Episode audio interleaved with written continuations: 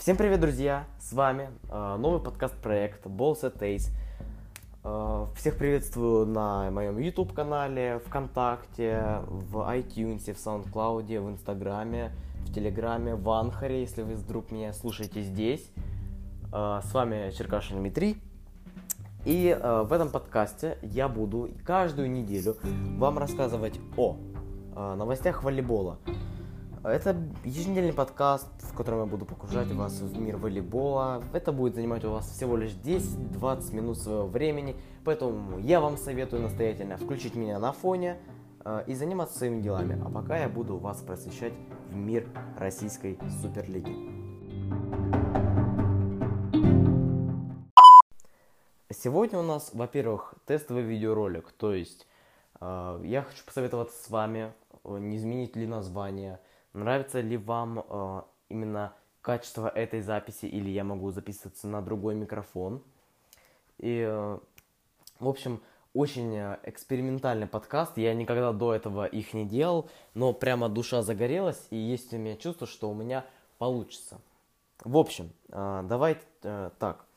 В этом первом видеоролике э, я вас буду вводить в курс э, таблицы Суперлиги российской волейбольной после пяти туров – какие-то команды сыграли 4 матча, какие-то команды сыграли 5 матчей. Ну, скажем, что это после 5 туров, это первый подкаст.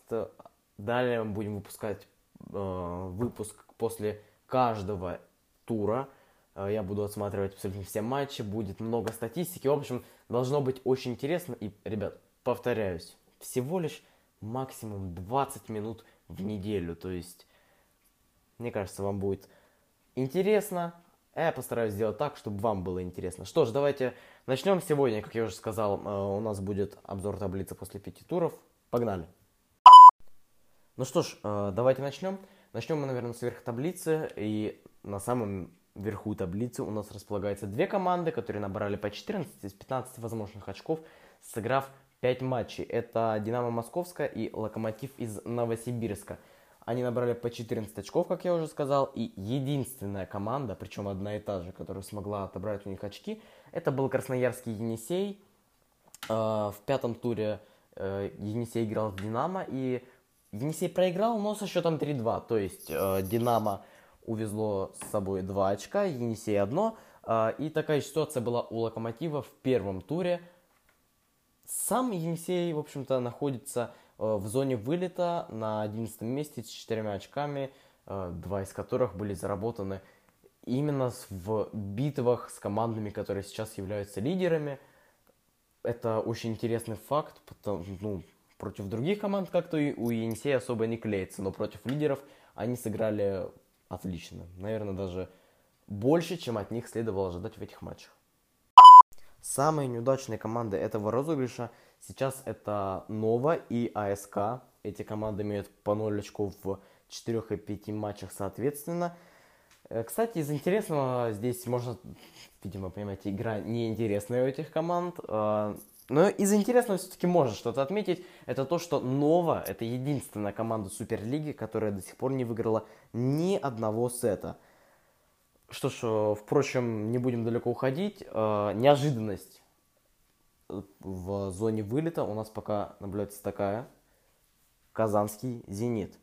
Девятое место, зона вылета. Э, четыре очка, четыре матча, извините, шесть очков. К сожалению, для меня три из них Казанский «Зенит» забрал в матче против Белогорья в Космосе, в Белгороде. К моему несчастью, я видел этот матч вживую.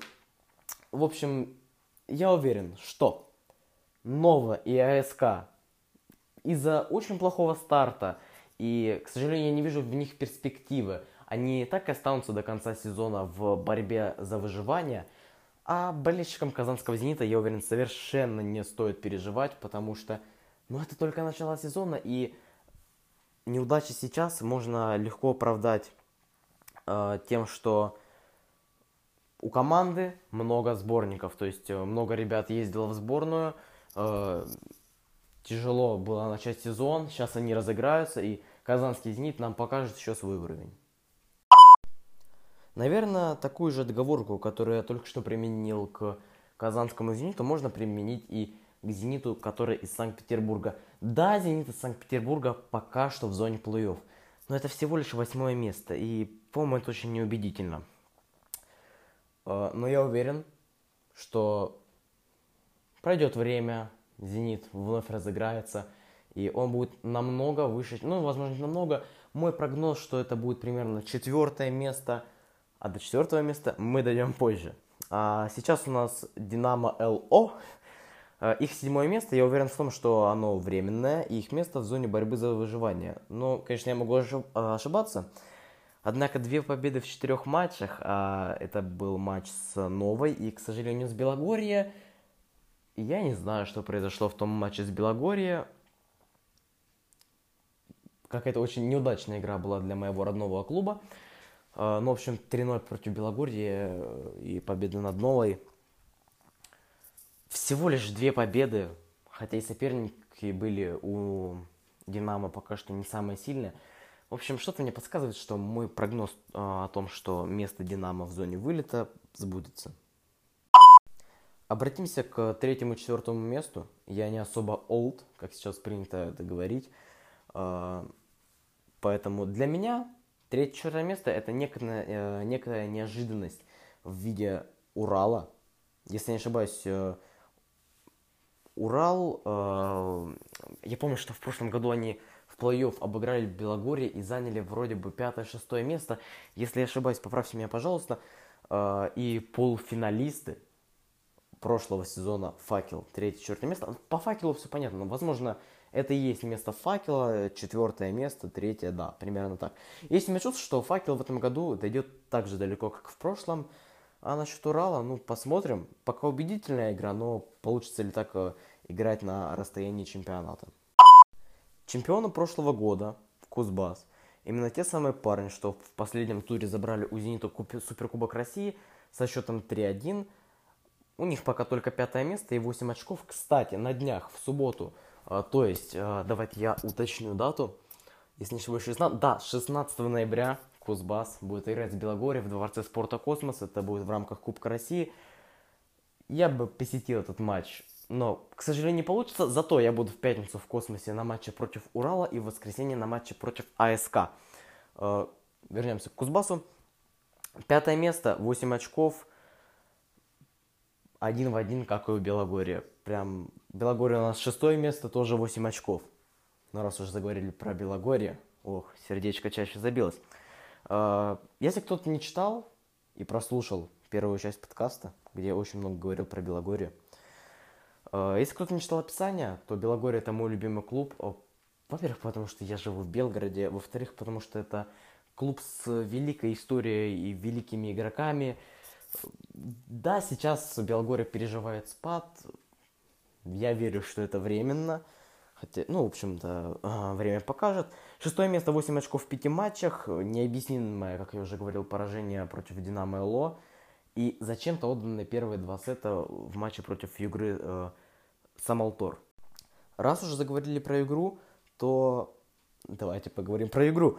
Э, точнее, про две игры. Про одну, что из Самалтора, и другая, что спонсируется Газпромом. Для этого нам придется вернуться в нижнюю часть таблицы – и какие мы имеем расклады? Югра Самалтор э, геройски вырвала 2 очка в игре у Факела и одно очко в упомянутом матче против Белогорья и идет на 12 месте. Газпром и Югра это сейчас середняк Суперлиги. Десятое место, наверное, вполне справедливое место этой команды. И учитывая, какое место сейчас занимает Урал, не думаю, что игра может рассчитывать на плей-офф в конце группового этапа. Но опять же, я могу ошибаться. Все покажет только время.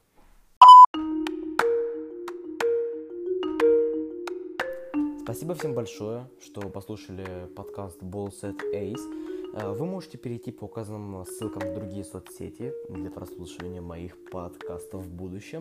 В соцсети, которые будет вам удобно. Повторяюсь, это у нас, я надеюсь, ничего не забуду, ВКонтакте, iTunes, э, Instagram в IGTV, YouTube, э, Anchor, SoundCloud, возможно, возможно нет, Telegram, конечно, Telegram. Переходите, подписывайтесь. Огромная просьба. Расскажите друзьям о моем подкасте.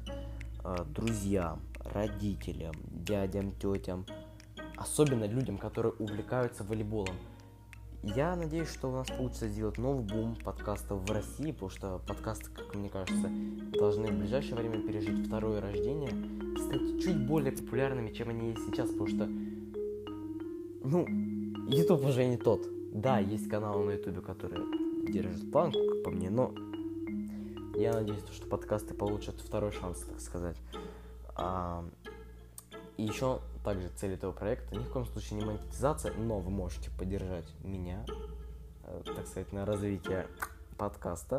А, тоже по ссылке в описании я там укажу э, номер Киви кошелька или Сбербанк онлайн. Помимо этого, самая главная цель это популяризация волейбола в России. С вами был подкаст Болт Сетейс и его ведущий Черкаш Дмитрий. Увидимся через неделю. Всем спасибо.